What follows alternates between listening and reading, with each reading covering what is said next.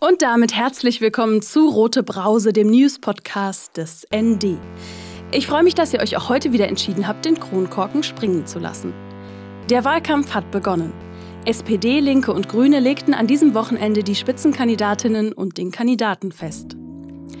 Während also das Berliner Superwahljahr in die Startlöcher steigt, sammelt die Initiative Deutsche Wohnen und Co. enteignen weiter Unterschriften für ein Volksbegehren, die Potze kämpft um ihren Raum in der Stadt und das Berliner Stromnetz macht sich auf den Weg in die öffentliche Hand. Außerdem steht diese Woche natürlich alles im Zeichen des Arbeiterinnenkampfes.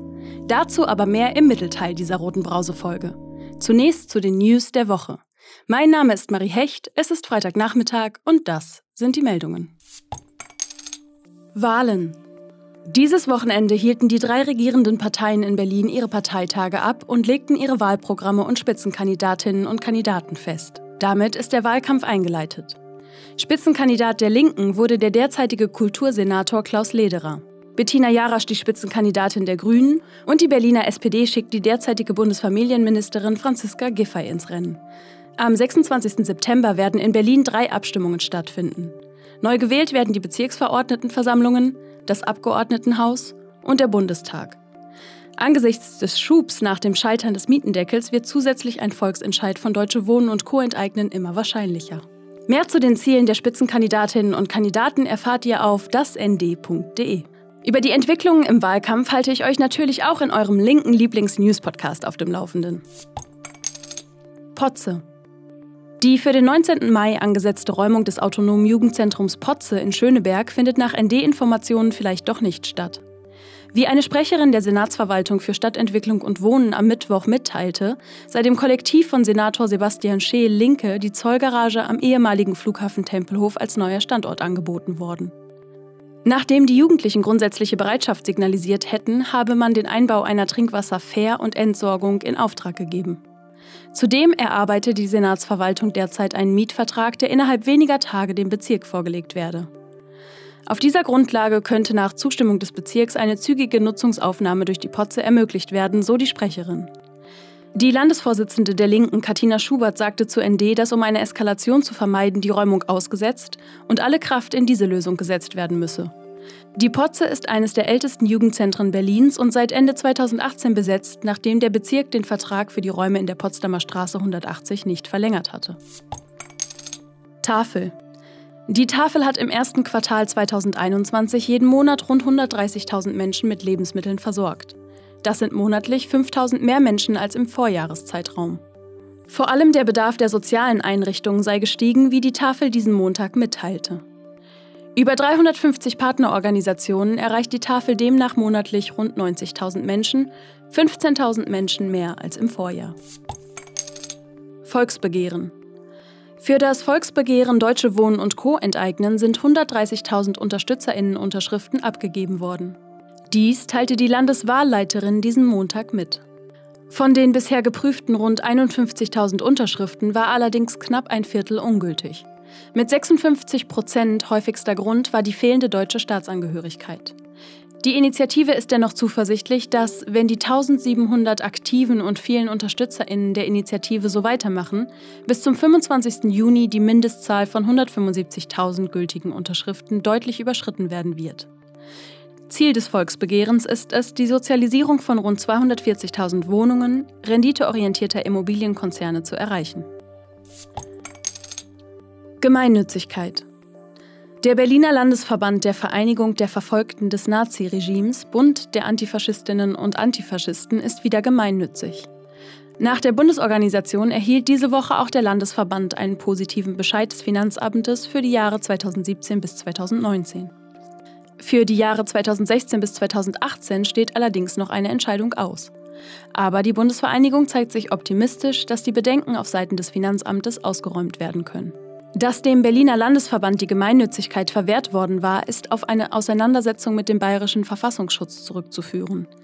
Dieser hatte die Bundesorganisation des VVN-BDA in seinen Berichten als linksextremistisch beeinflusst bezeichnet.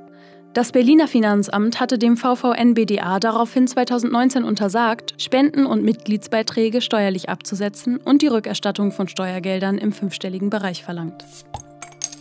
Strom. Das Berliner Stromnetz soll nach fast einem Vierteljahrhundert zurück in öffentliche Hand. Das hat die rot-rot-grüne Regierungskoalition diesen Dienstag in der Senatssitzung beschlossen. Der Kauf kostet rund 2 Milliarden Euro. Bislang ist die Stromnetz Berlin GmbH eine Tochter des schwedischen Energiekonzerns Vattenfall. Die 1300 Beschäftigten der Stromnetz Berlin sollen nach Aussage des Finanzsenators Matthias Kollatz, SPD, komplett übernommen werden. Um den Kauf endgültig zu verabschieden, muss allerdings noch das Abgeordnetenhaus zustimmen. Ihr hört die rote Brause und das waren die Wochenmeldungen aus linker Perspektive. Morgen ist der 1. Mai. Das Bündnis Revolutionärer 1. Mai hat zur Großdemo aufgerufen. Mit Aisha Jamal spreche ich über Pläne, Ziele und Forderungen des Bündnisses. Zu Besuch im Rote Brause Studio ist heute Aisha Jamal vom Bündnis Revolutionäre 1. Mai. Ihr schreibt in eurem Demo-Aufruf, dass die Herrschenden vor allen Dingen auch letztes Jahr mit den Entwicklungen der Corona-Krise den Begriff der Solidarität erbeutet haben. Mhm. Was meint ihr damit? Als das alles losging, wurde gesagt, wir müssen jetzt alle zusammenrücken. Wir sitzen alle im selben Boot. Wenn wir jetzt alle an einem Strang ziehen, dann können wir es schaffen, diese Pandemie zu besiegen. Es wurde applaudiert für die Leute, die tagtäglich schuften in diesen Krankenhäusern, die seit Jahrzehnten zu Tode gespart wurden, in endlos langen Schichten ihr Leben riskieren, um die Leute in dieser Pandemie zu retten. Und die kriegen einen Applaus und einen 5-Euro-Gutschein dafür. Das ist frech.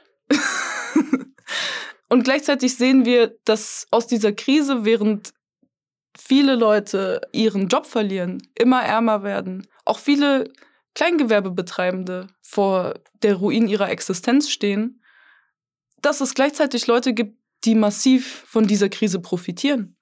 Wir sitzen nicht im selben Boot.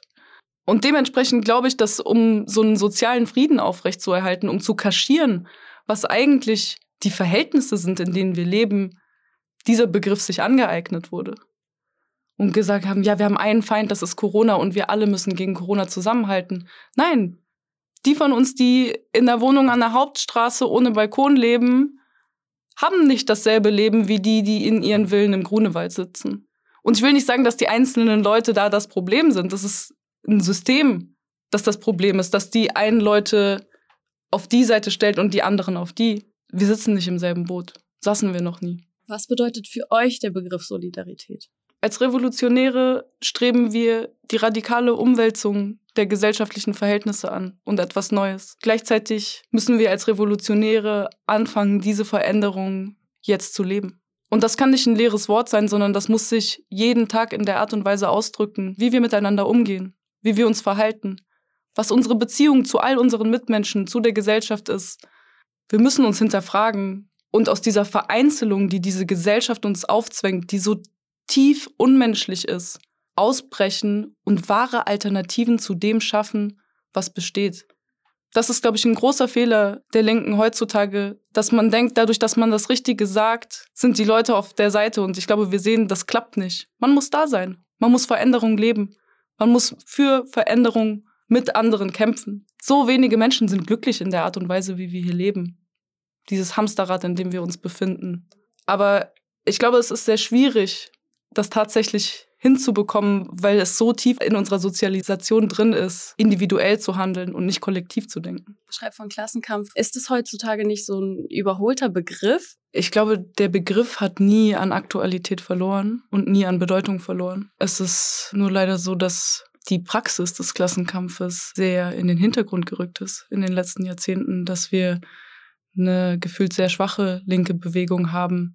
Eine, die einerseits in Reformismus und sich beugen gegenüber dem Kapital abgedriftet ist und auf der anderen Seite in eine Isolation, eine Selbstisolation innerhalb einer Szene, viel auch in akademischen Milieus. Also dementsprechend glaube ich, dass es nie nicht aktuell war. Die Produktionsverhältnisse, in denen wir leben, das System, in dem wir leben, hat sich nicht verändert. Ich glaube aber jetzt auch in der Corona-Krise sind die Widersprüche, die wir innerhalb dieses Systems sehen können. Also dass wir in einem System leben, in dem der Reichtum der einen auf der Armut und der Pauperisierung der anderen beruht, ist sehr, sehr offensichtlich. Auch im Bewusstsein von Menschen, die noch nicht politisiert sind, im Sinne von, wie das oft in der linken Szene verstanden wird, wird, glaube ich, momentan vielen Leuten bewusst, dass dieses System nicht gemacht ist, um nach dem Wohl der Menschen und nach menschlichen Bedürfnissen zu gehen, sondern ist dazu da, um die Profite von der Kapitalfraktion zu häufen. Deswegen wollt ihr dieses Jahr auch Menschen erreichen, die sich nicht in der linken Szene identifizieren oder die mhm. sich nicht der linken Szene zugehörig mhm. fühlen. Also ich glaube, dieses Bild, die solche Sachen oft abgeben, auch wenn das nicht die Absicht ist, wirkt nicht unbedingt einladend. Und wenn man nicht schon Teil von dieser Szene ist, dann wird man ja auch oft komisch angeguckt. Also wenn man auch nicht diesen Kleidungsstil hat, wenn man ein bisschen anders aussieht. Ich spreche da aus eigener Erfahrung, ist oft so, hä, wer ist das und was macht die hier und so. Also so dieses Misstrauen gegenüber anderen Menschen, das ist etwas, was natürlich aus einer Geschichte von Repression und so weiter kommt. Das will ich überhaupt nicht leugnen. Gleichzeitig müssen wir gucken, wie wir Leute wieder abholen können. Weil in der Isoliertheit, in der man sich momentan befindet, kann meiner Meinung nach keine revolutionäre Politik gemacht werden.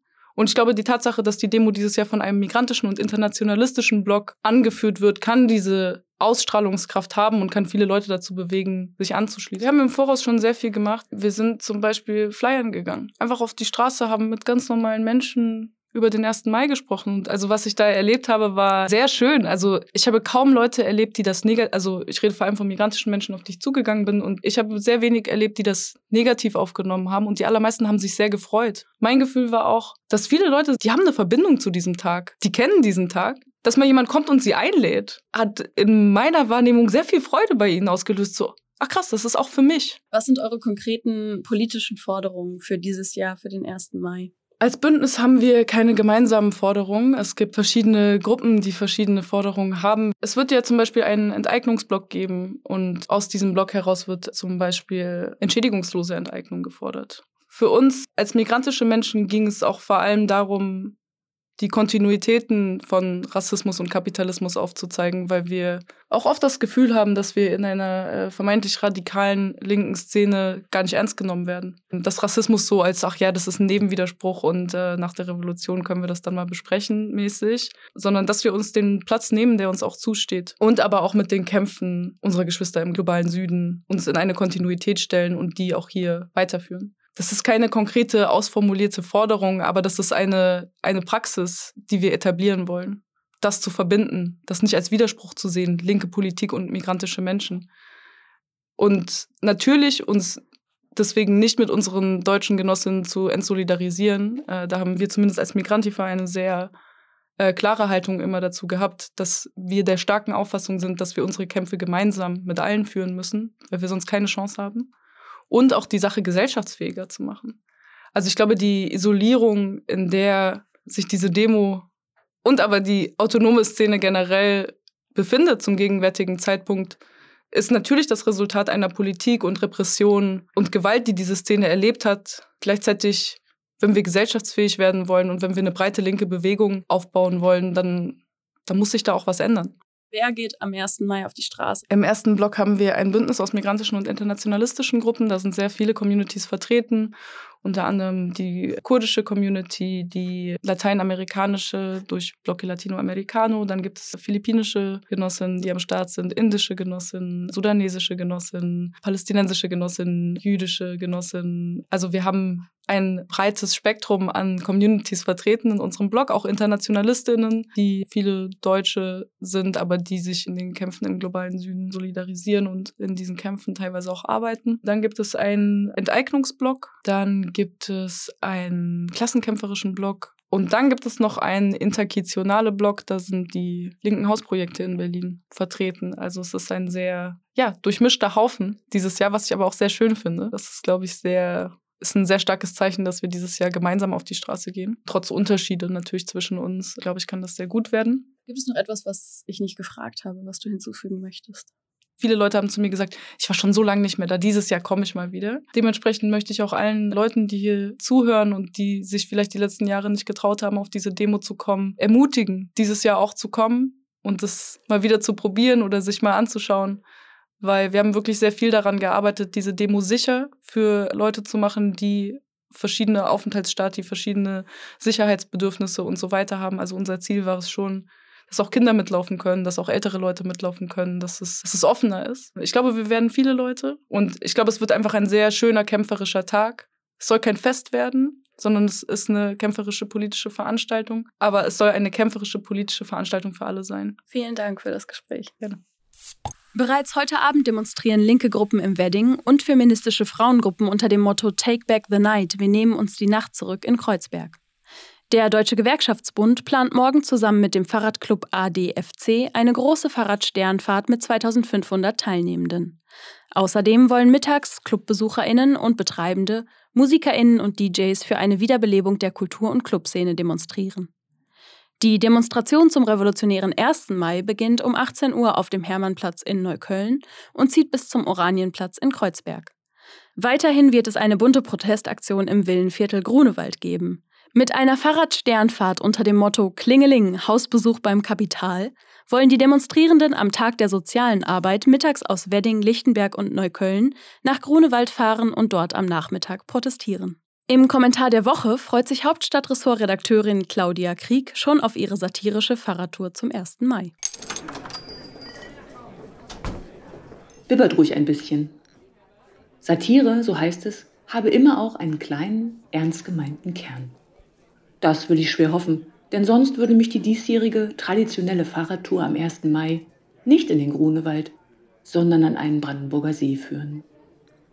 Aber dieses Jahr habe ich richtig Lust, mir mal das vernachlässigte westliche Charlottenburg-Wilmersdorf Richtung Potsdam anzusehen. Gegenden, die der Mietendeckel schmählich links liegen gelassen hat und wo es den Leuten in der Pandemie so schlecht geht, dass sie sich Dinge wie alles dicht machen ausdenken müssen. Das ist jetzt natürlich total satirisch gemeint, denn Richie Müller wohnt am bayerischen Chiemsee in einer eher unscheinbaren Hütte, aus der er immer mal mit seinem alten Cabrio fliehen muss. Und Jan-Josef Liefers lebt in Steglitz, bekannt auch als Banlieue von Westberlin. Jedenfalls möchte ich meiner Familie gerne mal zeigen, wie vielfältig Berlin ist und dass sie sich auch mal aus ihrem monokulturellen Problemkiez in Neukölln rausbewegen sollten. Die können sich ja zwischen Investorendruck, Polizeirazzien gegen sogenannte Clankriminalität, wilden Müllkippen und Baustellen schon gar nicht mehr vorstellen, was für interessante und schöne Seiten die Hauptstadt hat. Dann kommen sie auch mal wieder ins Gespräch über die Vor- und Nachteile von Eigentum, statt immer nur die neuesten Unterschriftenzahlen von Deutsche Wohnen und Co. enteignen auf Twitter zu checken. Ich glaube, so ein kleiner Perspektivenwechsel tut uns allen ganz gut nachdem einem vom ständigen wütenden Topfdeckelgetrommel auch wirklich langsam die Ohren klingeln. Ich freue mich auf den 1. Mai. Und den vielen CDU-Anhängerinnen im schönen Grunewald wünsche ich einen ebensolchen. Haben Sie keine Angst vor uns. Bibbern Sie nur ein bisschen. Das waren die sprudelig-spritzigen Brausen-News dieser Woche. Aus Berlin, aus linker Perspektive. Rote Brause, der News-Podcast des ND von und mit Marie Hecht, jeden Freitagnachmittag. Aktuelle Meldungen findet ihr wie immer täglich im Blatt oder auf dasnd.de. Alle Folgen vom Rote Brause Podcast findet ihr überall dort, wo es Podcasts gibt und unter dasnd.de/slash rotebrause. Und nicht vergessen, abonnieren, informieren, weitersagen. Folgt der Roten Brause auf Spotify oder abonniert sie im Apple Podcast. Ich mache jetzt Feierabend. Prost!